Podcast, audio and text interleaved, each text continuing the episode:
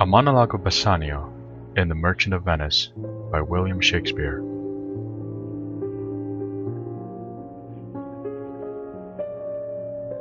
So may the outward shows belease themselves. The world is still deceived with ornament.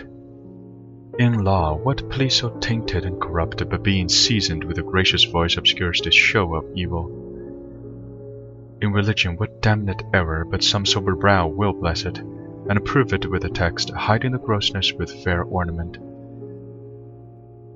There is no vice so simple, but assumes some mark of virtue on its outward parts.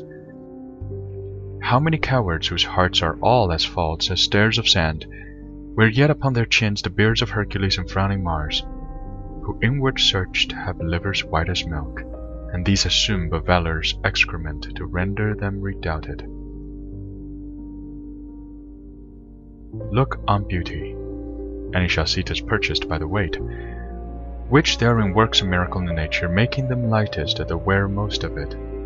So are those crispest snaky golden locks, which make such wanton gambols with the wind, upon supposed fairness often known to be the dowry of a second head, the skull that bred them in the sepulchre. Thus ornament is but the guilet shore to a most dangerous sea, the beauty of scarf veiling an Indian beauty. In a word, the seeming truth which cunning times put on to entrap the wisest.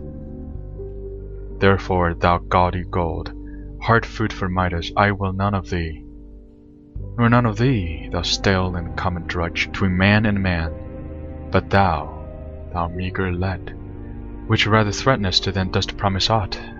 The paleness moves me more than eloquence, and here choose I. Joy be the consequence.